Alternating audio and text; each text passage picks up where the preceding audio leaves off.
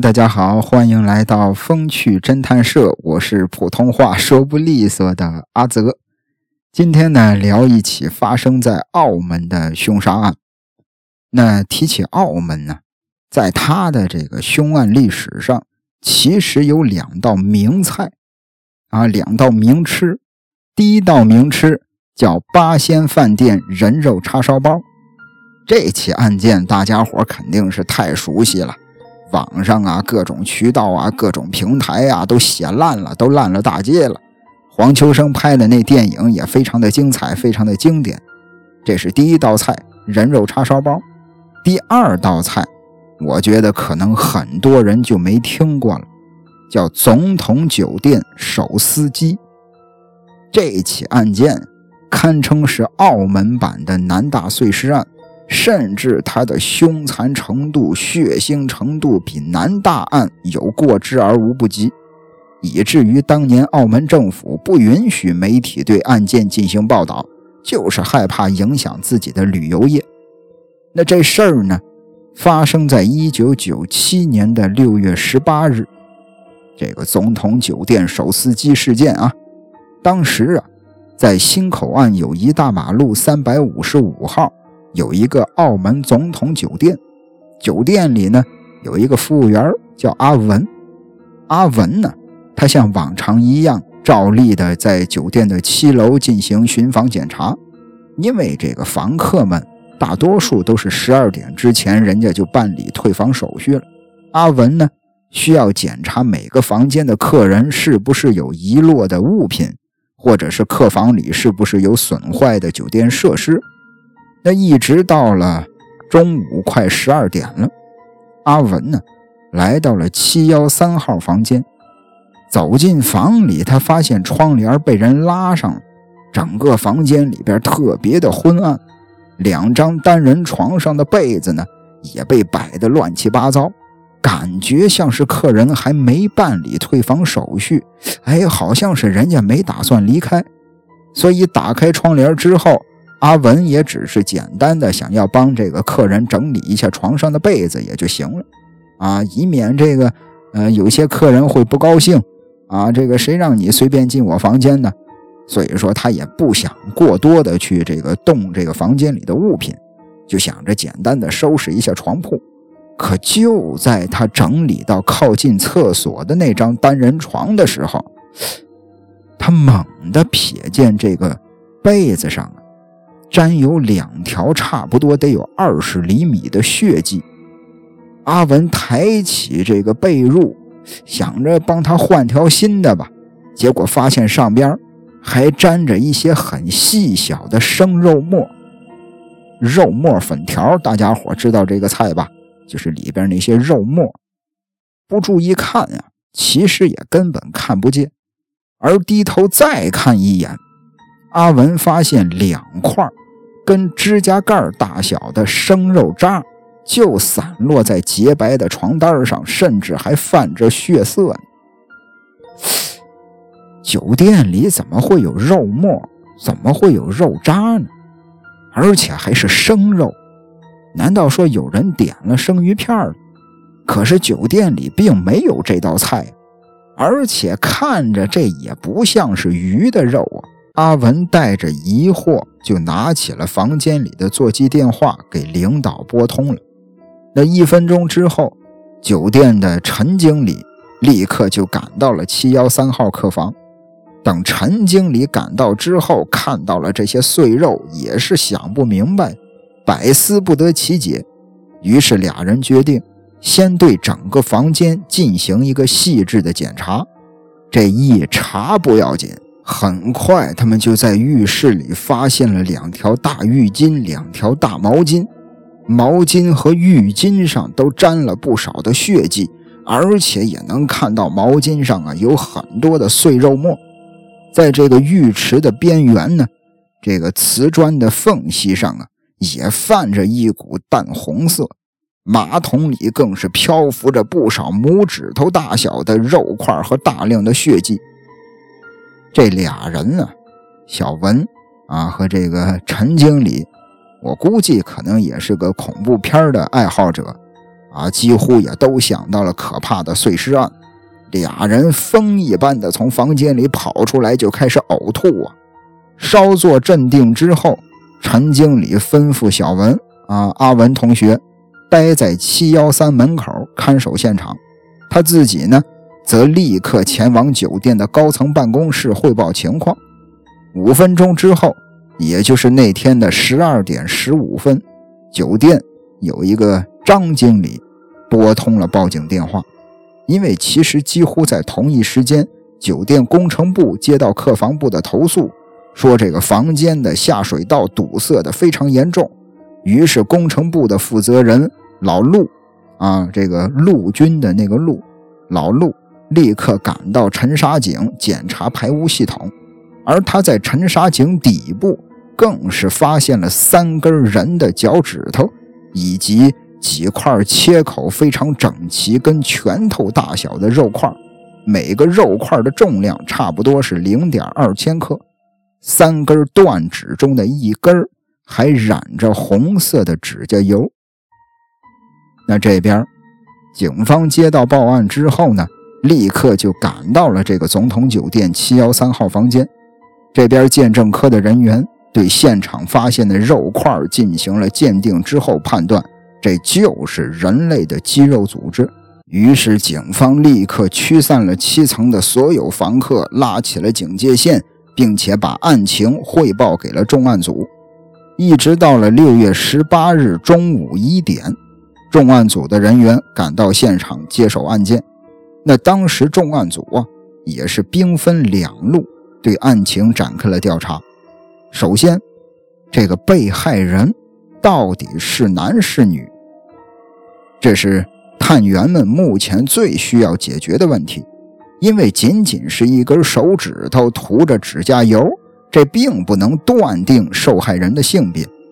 而这个肉块呢，因为在水里浸泡的时间太长了，而且当时那个年代九七年，技术呢也不够发达，更不可能甄别出死者的性别。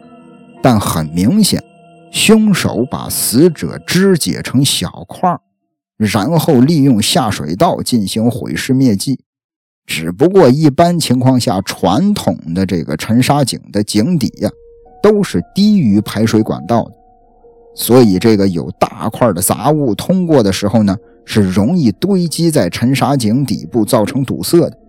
而酒店所在的街道呢，只有这一条排污管道，也就是说啊。在整条的排污管道沉沙井里，应该是都有碎石块的，受害人的骨骼、受害人的性别器官啊等等吧，这些人体组织是不是也能打捞出来，帮忙确认死者的身份呢？于是警方下令将沿路的整条排污系统的阀门关闭，以免剩余的人体组织被冲走。可是这个取物人员。检查完沿路的所有的沉沙井之后，却没发现更多的其他的人体组织，仅有部分的这个拇指般大小的肉块被打捞上了。无奈，他们只能找来一个带有机械臂的那种遥控车，装上这个监视视频之后，对管道进行全面的搜查，打算是这个把沿路所有可疑的。这些杂物啊，先通通的都抓取回来，然后再进行法医的鉴定识别。那经过六小时的努力，重案组的这些警员终于把管道里的所有的可疑的杂物全都抓取了出来。然而，依旧没有发现哪怕一根人体骨骼，或者是带有性别特征的器官。所有被认定的人体组织都是肉块以及内脏的碎块。聊到这儿啊，大家伙可以细想一下，连内脏都被凶手给切成了无数的小块了。那不过幸好，在这些杂物堆里，警方找到了一个挺奇怪的东西，什么呢？学名叫聚乙烯酰胺水凝胶，说白了就是丰胸用的那种假体啊，像果冻一样的那那玩意儿。那。结合那三根断指上红色的指甲油来判断，警方觉得死者应该就是女性。再根据死者的这两大特征，警方认为她很有可能就是在附近从事色情行业的失足妇女。那与此同时，刚才不是说了吗？警方兵分两路，这第二路啊，就是负责酒店的取证。那这些警方呢，也获得了一些宝贵的信息。首先，在前台登记处啊，查询到六月十日有一个来自内地的旅游团下榻在这个酒店，其中有一个名字叫做张昭的女子，当时就登记入住在七三幺。张昭，弓长张，李大钊的那个钊，张昭。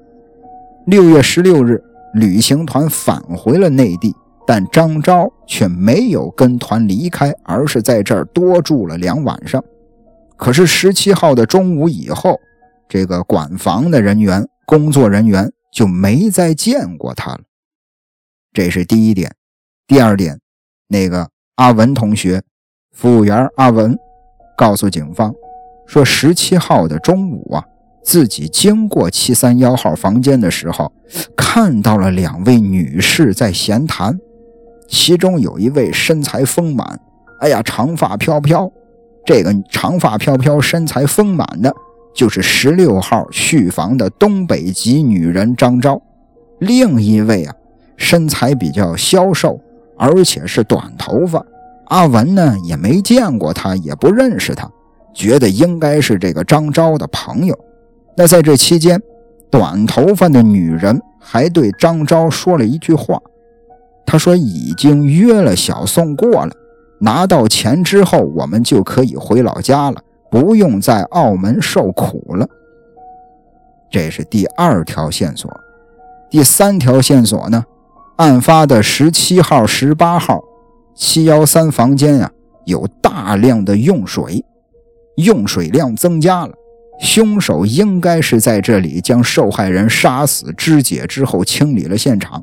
所以说会用到很多的水，那酒店的走廊的楼梯处啊，也装着摄像头，但是看不清房间门口的具体情况，可能中间有消防栓呀，或者是储物柜之类的挡住了视线。六月十七日下午三点十八分，张昭跟那个短头发的女人一块坐电梯离开了酒店，一直到了当天四点三十七分。俩人和一个神秘的男人举止亲密地回到酒店七楼，应该是进了房间了。转过头，到了六月十八日早上七点左右，这个神秘的男子独自一个人提着两个行李包，乘坐电梯离开酒店。打这儿之后，就再也没有人进出过七幺三号房间。那如此看来，这个。神秘的男人应该就是短发女人口中提到的那个小宋。那被害的这个是张昭吗？根据这个阿文呢，还有酒店的其他的工作人员回忆，这个张昭啊，确实是涂着红色的指甲油。同时，几位这个警员走访了附近的几家夜总会。也了解到张昭经常的是往返于内地、澳门之间。一位跟他关系非常好的这个同事吧，哈，这夜总会应该也算是同事，就声称说张昭确实做过丰胸的手术。要知道那个年代，九十年代做丰胸手术的人可不多呀，因此警方基本上可以肯定，死者就是张昭无疑。可是除了张昭，还有那个短头发的那个女人也没看见他离开过房间呀？难道说死的不止一个人？那就在这个时候，法医的验尸报告也出来了。啊，这个验尸报告啊，主要有两点，这两点让所有人都感觉到毛骨悚然了。首先看第一点，受害人的气脏啊。就是各种的内脏啊、器官啊，里边含有过量的低纯度的海洛因，这海洛因基本上是足以致命的。那法医认为，凶手应该是先对死者注射了过量的海洛因，导致对方陷入昏迷，之后在受害人失去知觉的时候进行了活剐。活剐呀，用咱们这边一个比较流行的词儿叫“凌迟处死”，就是人还没死呢，给他一片一片的给他剐了。这是第一点。第二点，那三根断指。分别是一根人体右脚的小脚趾，两根人体左手的小手指。问题出在哪儿？有两根左手的小手指，也就是说，受害人真的是两个人。那案情比较重大，行凶的手段又是极其的恶劣，港澳两地呢也还没有出现过如此细致的碎尸案。啊，啊什么叫如此细致啊？都给它切成一小块一小块啊，这也是个功夫活就是哪怕是当年轰动全国的八仙饭店灭门案，就是人肉叉烧包那事儿，也都是碎了受害人的部分的肌肉组织。那而且今天这事儿，澳门的这个手撕鸡这事儿，毕竟可是两条人命啊，所以当时。在当地啊，老百姓啊也是陷入了巨大的恐慌之中。澳门警方呢不得不顶着压力召开了案情通报会。那为了破案，重案组加大力度走访各个夜总会、舞厅、酒吧、酒店各种场所吧。不少同为失足妇女的从业人员根据警方提供的模糊的视频，他辨认出了那个短头发的女人姓李。叫小李，而且也认出了那个神秘的男人就是小宋。那聊到这儿，最关键的这仨人的身份基本上确定，其中一个死者叫张昭，啊，那个短头发的女人叫小李，那个神秘的男人，最后这个提着两个大行李包出来的那位叫小宋。怎么回事呢？这个小李和张昭啊，都是小宋的人。每次俩人来澳门之后呢，都是由这位小宋带着他俩去各个夜总会接活。但是这个小宋呢，实际上呢就是一个赚差价的中间商，啊，是个逆缝的，是个中介，所以大家也只知道他是东北人，但是也不知道他的真实身份，哪怕是每个夜总会的老板也是毫不知情。但是老话说，没有不透风的墙啊。还真有这么个知情人，他告诉警方说：“记得这个小宋啊，在案发之前曾经提到过自己入住在澳门渔人码头附近的酒店。”于是，警方根据这个仅有的线索，立刻就赶到了渔人码头，看看能不能找到这个小宋的登记入住的信息。果不其然。警方很快在其中一家酒店的入住登记视频里发现了小宋的身影，并且也知道了小宋登记的信息名叫李展阳，木子李，展示的那个展，阳光的阳，李展阳居住在珠海。那有了具体线索之后。澳门警方立刻就联系广东省公安厅和珠海市公安局，请求对方是协助缉拿。那简短结说，到了六月二十日凌晨四点，珠海警方在李展阳的住所把这小子给逮了，抓捕归案进行审讯。可是让人意想不到的是啊，这个李展阳根本不可能是监控视频里的嫌疑人。因为他的身份证在案发前段时间就丢了，而且人家呢也到公安局去报备过去挂失了。目前他的身份证正在补办当中，他最近这半年也没办理过出入境的手续。案发的十七号、十八号更是有很多的证人可以证明这个李展阳他的人就在珠海，而且警方自己也发现。眼前这个李展阳啊，和视频里那个李展阳一点都不像。简单来说，抓错人了，这就太尴尬了。珠海警方呢，只能跟人家李展阳道歉啊，放走了。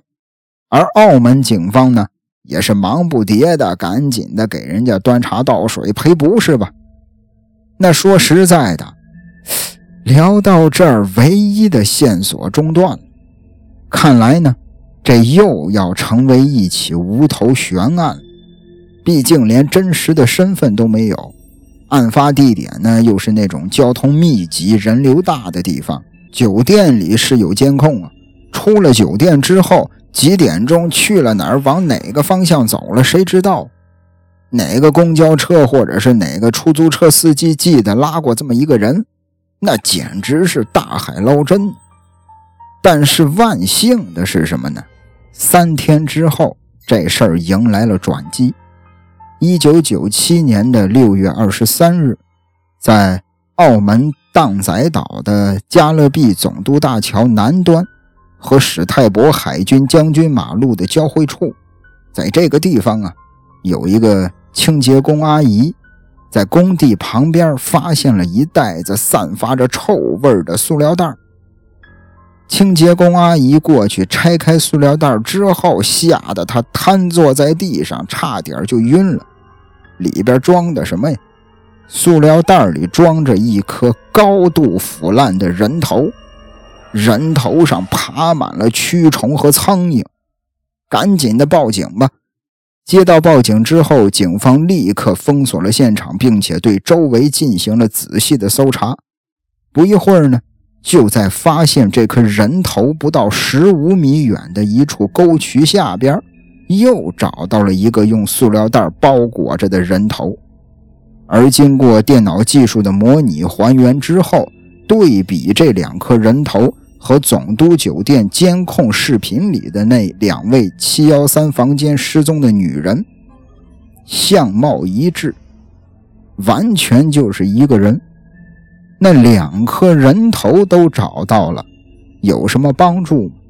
当然了，因为他们还原出了案发的大致的经过。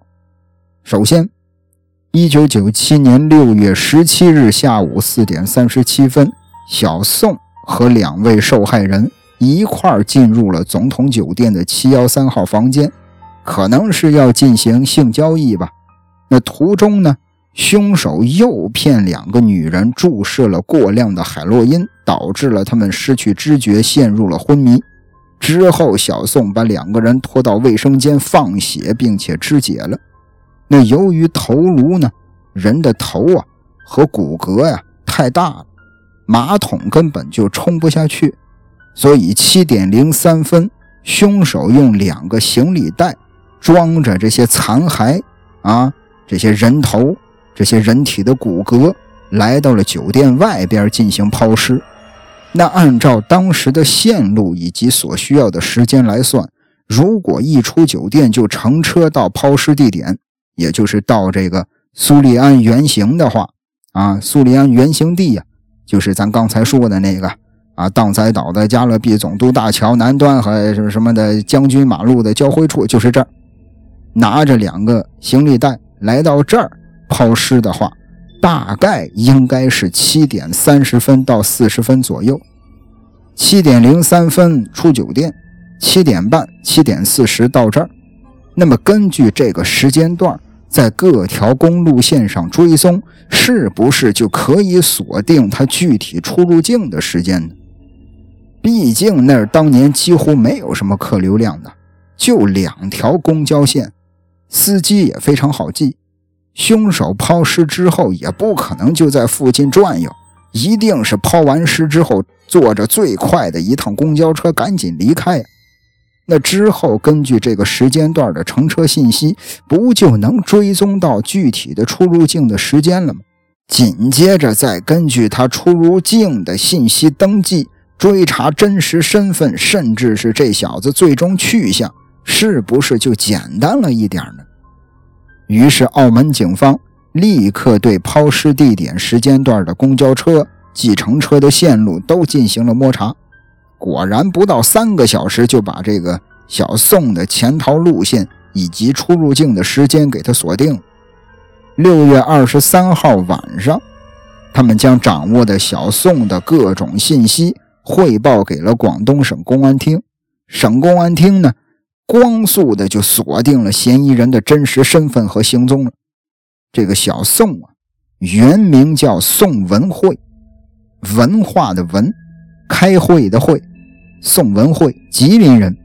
十八日抛尸之后，在上午十点从珠海坐车逃往了河南信阳，之后继续北上，途经北京，并且即将返回吉林老家了。六月二十六日。在吉林市公安厅的协助之下，警方把二十九岁的宋文慧缉拿归案，并送往了珠海。面对铁证如山，宋文慧很快就交代了犯罪事实。怎么回事这小子呀，原本是一个出租车的司机，后来呢，可能是有点这个存款了，就开了一间咖啡店。并且在店里边从事一些色情的行业。不过严打期间，公安局把他的这个咖啡店给他一举捣毁了。可失业以后，这个宋文慧也不甘心，甚至还带着两个同样不甘心的旧部下，就是张昭和小李，带着这俩人动身前往澳门，想要在澳门继续从事色情行业。而在那个年代，像他们这种外地人，想要在澳门立足，想在那儿做点皮肉生意，就得卖身给夜总会老板，可能就是先支付了多少或者变相的保护费吧。具体咱也不懂啊，咱也没干过这行。总之，想走的话，就必须赚够了钱为自己赎身。可俩人来了之后，发现这儿的日子呀，过得说实在的，还不如老家吉林呢。因为夜总会的老板以及这个中间商宋文慧都要收取利润，这个张昭和小李拼死拼活的就只能赚很少很少的分成，甚至双方谈好的价钱，啊，谈好价钱之后，客人呢不是给钱张昭，客人的钱是直接付给宋文慧的，那他们应得的收入给多给少，什么时候给都是宋文慧说了算。那天底下哪有这样的买卖呀？这不就是变相的变成奴隶了吗？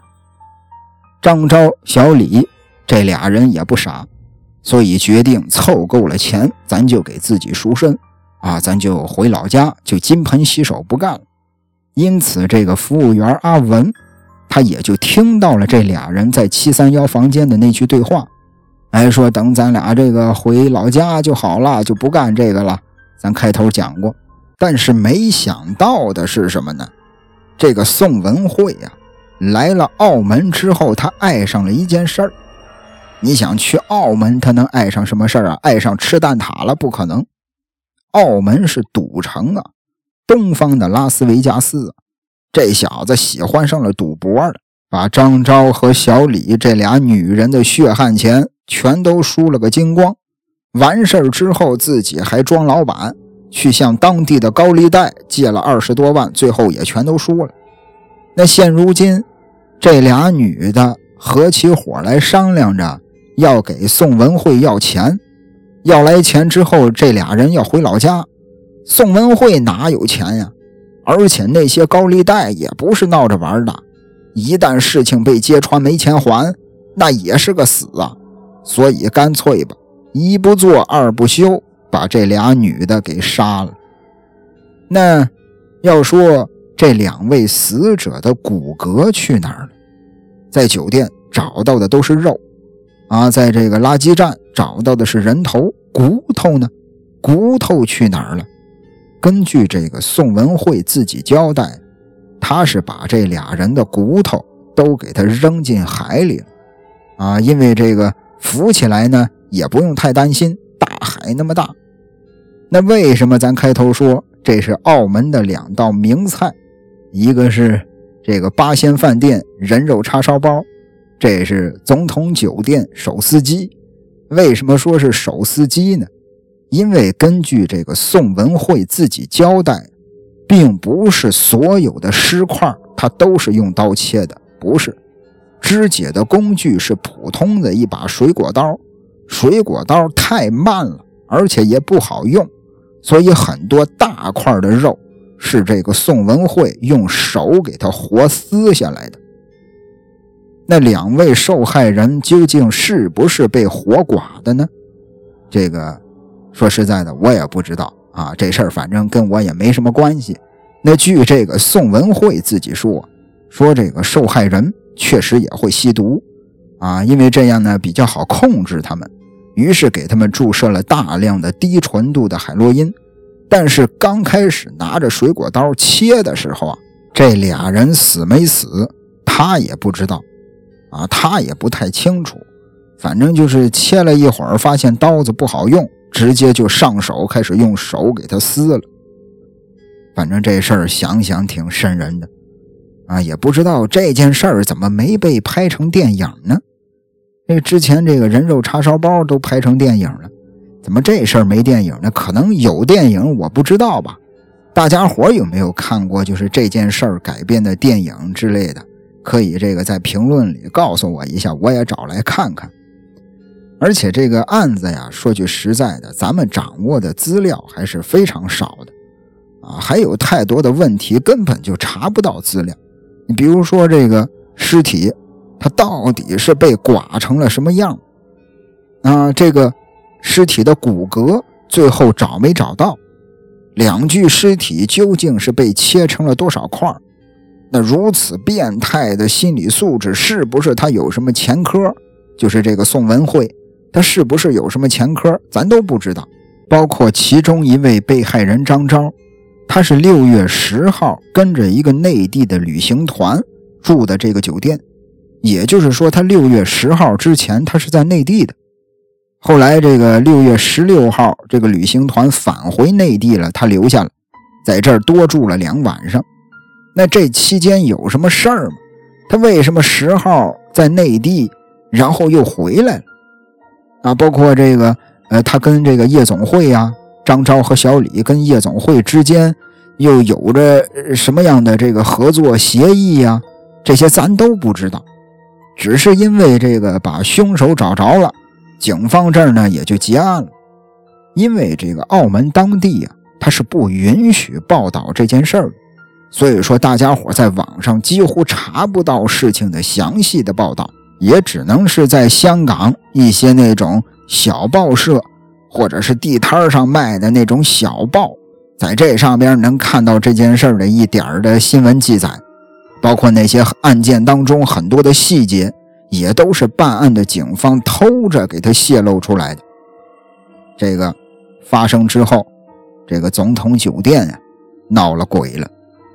有人在那个房间，就是七幺三号房间，莫名其妙的就闻见了一股子香水的味道，并且入住的这个客人也有时常发生鬼压床的情况，更有人说晚上能听到有女人在房间里边聊天的声音，以至于最后换了房间号了。据说啊，据说啊，我没去过，我也没亲眼看过，也只是坊间的传闻吧。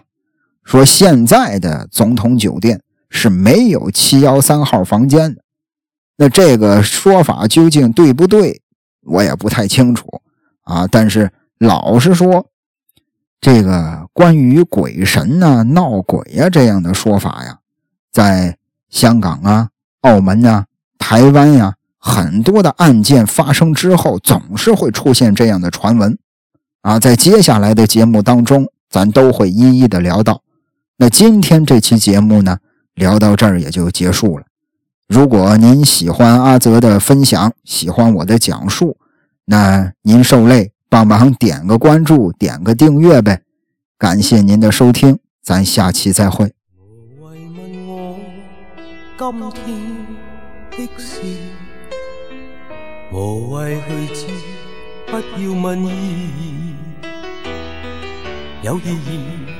冇意义，怎么定判？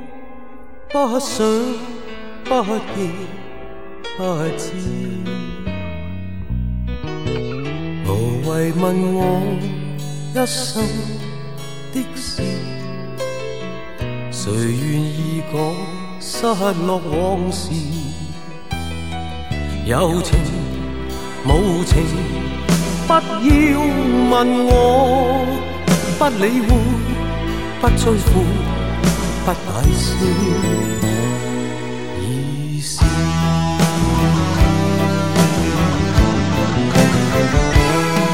无泪无语，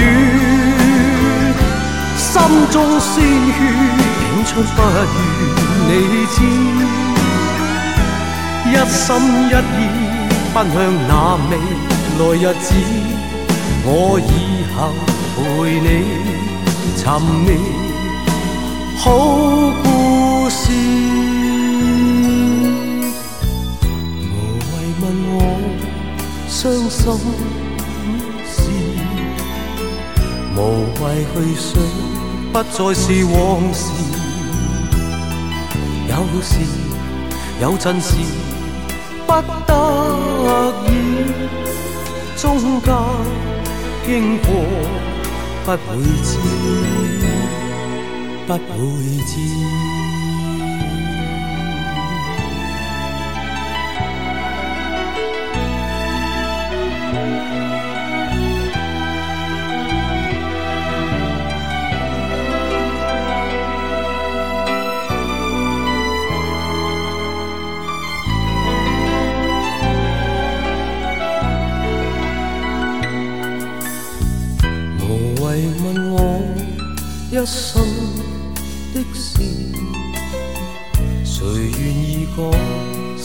落往事？有情无情，不要问我，不理会，不追悔，不解释意思。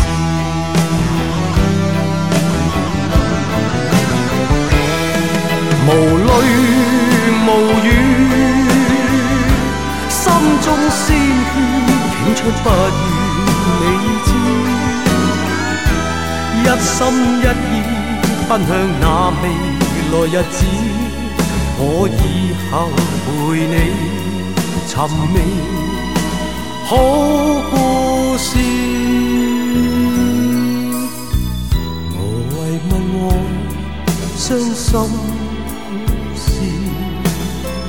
无谓去想，不再是？往事。有时有阵时不得已，中间经过不会知，不会。